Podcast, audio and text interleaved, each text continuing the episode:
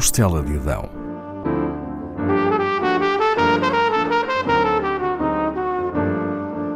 Com Paula Castelar.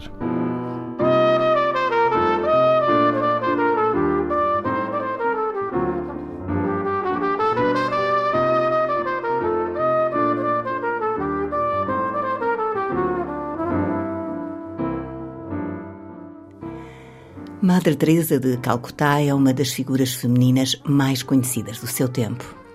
Embora a Índia seja indissociável da sua história, a futura Madre Teresa nasce em 1910 no sudeste europeu, na cidade que é hoje capital da Macedónia, em Escópia. Batizada como Agnes Contes Abajácio, é a mais nova de três filhos de pais albaneses. O pai, Nicole Bajácio, é um comerciante bem-sucedido que viaja frequentemente devido aos seus negócios proporciona uma vida confortável à mulher e aos filhos e traz histórias de outros lugares que todos escutam atentos.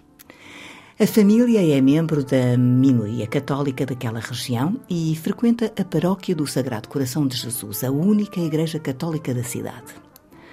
A mãe, Drana Bernay, é muito crente e frequenta com Agnes e os seus irmãos, Lazar e Aga, a Congregação Mariana que em Portugal mudou o nome para Comunidade de Vida Cristã. O trabalho espiritual que Agnes faz nessa congregação de cristãos leigos contribuirá para a descoberta da sua vocação religiosa. O pai é um homem generoso, muito ativo na comunidade. Faz parte da banda municipal e é vereador da Câmara de Scópia. Agnes aprende com os progenitores a partilhar o que tem. Dizem-lhe que não leve nada à boca, que não esteja disposta a dar a quem tem fome. À hora das refeições, os Bajácio têm frequentemente à mesa alguém necessitado. A Agnes estuda numa escola laica, mas a religião está presente em todos os outros momentos. Reza-se em família diariamente e ela e a irmã cantam no coro da igreja. A harmonia vivida na casa dos Bajácio é interrompida bruscamente em 1919. Internado de urgência num hospital devido a fortes espasmos gástricos, Nicole Bajácio morre durante uma intervenção cirúrgica. Circularia o rumor de que opositores políticos o teriam envenenado. A população comparece em peso ao funeral, revelando a estima de que ele era alvo. Órfã de pai, aos nove anos, Agnes admira a força da mãe, que lança mãos a vários trabalhos para proporcionar uma vida confortável aos filhos. Já não existe a abundância dos tempos de vida do pai, mas nunca deixam de partilhar o que têm com os mais desfavorecidos. Na paróquia, Agnes ouve relatos de missionários chamados a ali contar as suas experiências. Começa assim a ter contacto com realidades distantes, nomeadamente com a miséria vivida na Índia. Aos 12 anos deseja ser missionária. Não tenciona ser freira, mas sim partir em missão e ajudar os pobres. Após uma peregrinação, a Nossa Senhora de Lenice, quando tem 18 anos, decide consagrar-se a Deus numa vida religiosa. O pároco da sua igreja aconselha a ingressar na Casa das Irmãs de Nossa Senhora do Loreto, na Irlanda. Conhece o seu fascínio pela Índia e a congregação tem missões naquela região do globo. A mãe sofre com a perspectiva da filha se ausentar para o estrangeiro, mas apoia. As duas não tornariam a ver-se. Agnes só pisaria novamente o seu país daí a 40 anos. Viaja para Dublin e entra na casa das irmãs da Nossa Senhora do Loreto, onde aprende inglês. Vários meses depois de ali chegar, a sua superiora considera que deve cumprir na Índia o noviciado, período de iniciação à vida religiosa. A viagem demora mais de um mês. Vai até Calcutá, ficando uns dias numa residência da congregação. Segue depois a bordo de um cargueiro para perto dos Himalaias, onde se encontra o convento de Darjeeling. Em 1931, com 21 anos, faz votos de pobreza, castidade e obediência.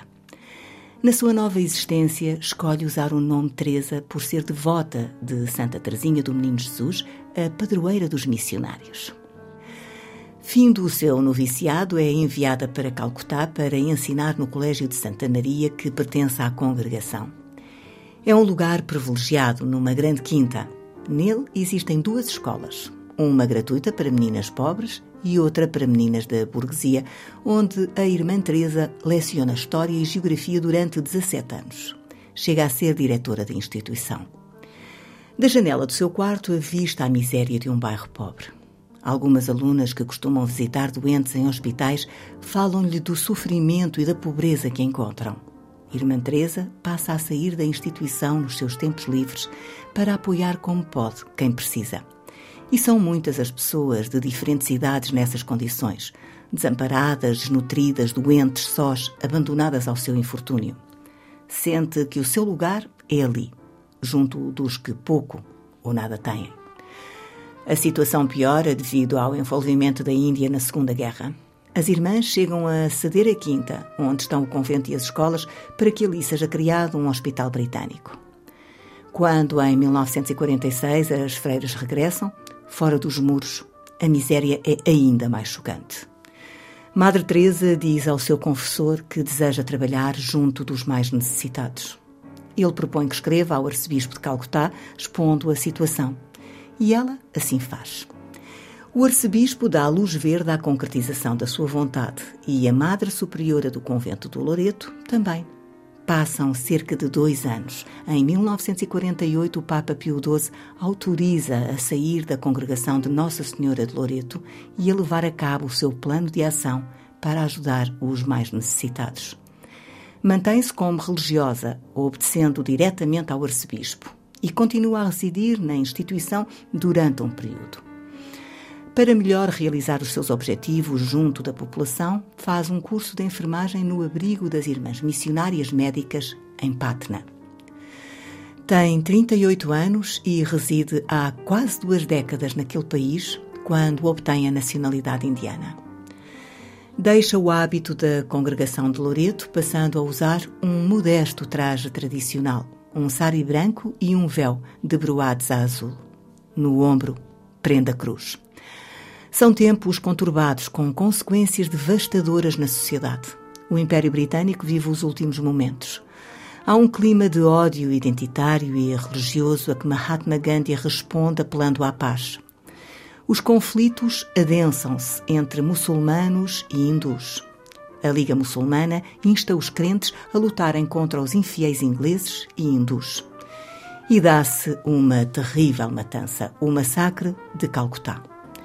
Gandhi é assassinado, a fome graça, morrem milhões de pessoas subalimentadas. Apesar dos perigos, Irmã Teresa sai da congregação para prover as necessidades alimentares das irmãs e das alunas, como se percebe neste seu relato. Foi então que comecei a ver os corpos abandonados nas ruas, esfaqueados, espancados, jazendo em estranhas posições, mergulhados no sangue que deles havia jorrado já seco.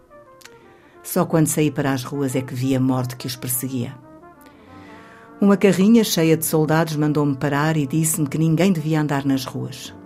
Eu respondi-lhes que tinha precisado de sair, de correr esse risco, porque tinha comigo 300 estudantes que não tinham nada para comer.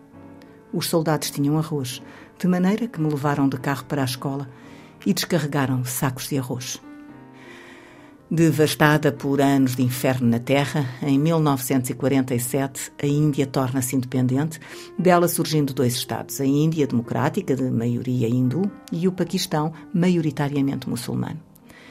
Madre Teresa continua a enfrentar o caos das ruas para auxiliar quem precisa alimenta os famintos, faz curativos, leva palavras de esperança e ensina hábitos de higiene e moral a crianças. Algumas das suas antigas alunas, inspiradas pelo seu exemplo, fazem doações para a sua causa e oferecem-se como voluntárias para ajudar no seu trabalho junto da população. São os primeiros passos da Congregação Religiosa Missionárias da Caridade, dedicada a servir os mais pobres, que nasce oficialmente em 1950. Dois anos depois é criado um lar infantil e outro para acolher moribundos, doentes e idosos abandonados. A instituição cresce depressa, estendendo-se a outros países. As missionárias da caridade estão por todo o mundo, privilegiando lugares onde vivem pessoas em condições extremas. Madre Teresa é distinguida com vários prémios internacionais, entre eles o Nobel da Paz de 1979. É ainda condecorada por vários estados. Do governo indiano recebe a insígnia Senhor do Lotus. O presidente americano, Ronald Reagan, concede-lhe a mais alta condecoração do país, a Medalha Presidencial da Liberdade. E o Comitê Soviético para a Paz distingue-a com a sua Medalha de Ouro. Em setembro de 1997, morre Madre Teresa. Uma multidão segue o cortejo fúnebre pelas ruas de Calcutá. Seis anos depois, seria beatificada pelo Papa João Paulo II, que antes a tinha nomeado sua embaixadora no mundo. Algumas vozes levantaram-se contra a rapidez com que ocorrera o processo de beatificação e a análise do caso que conduzira a ela.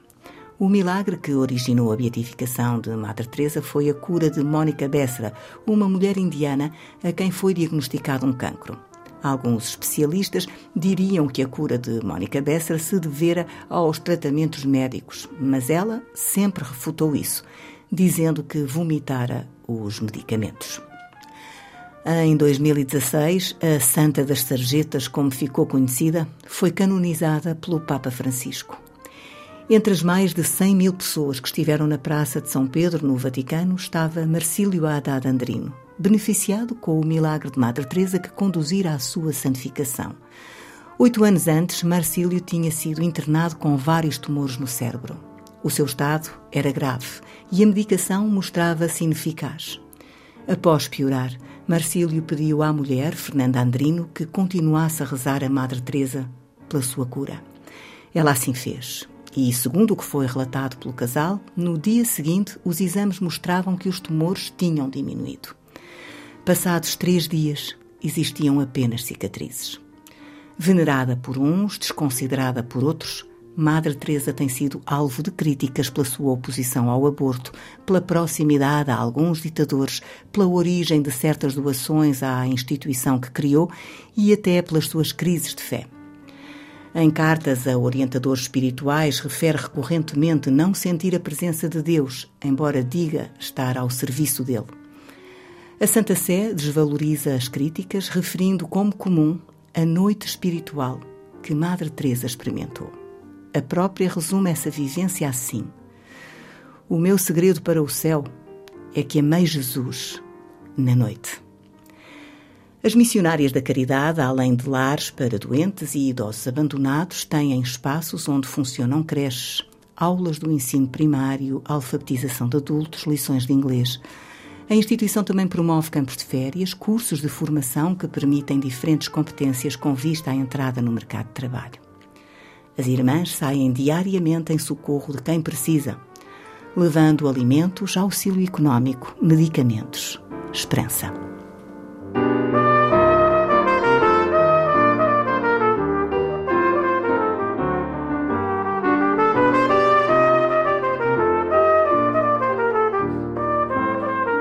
Costela de Adão,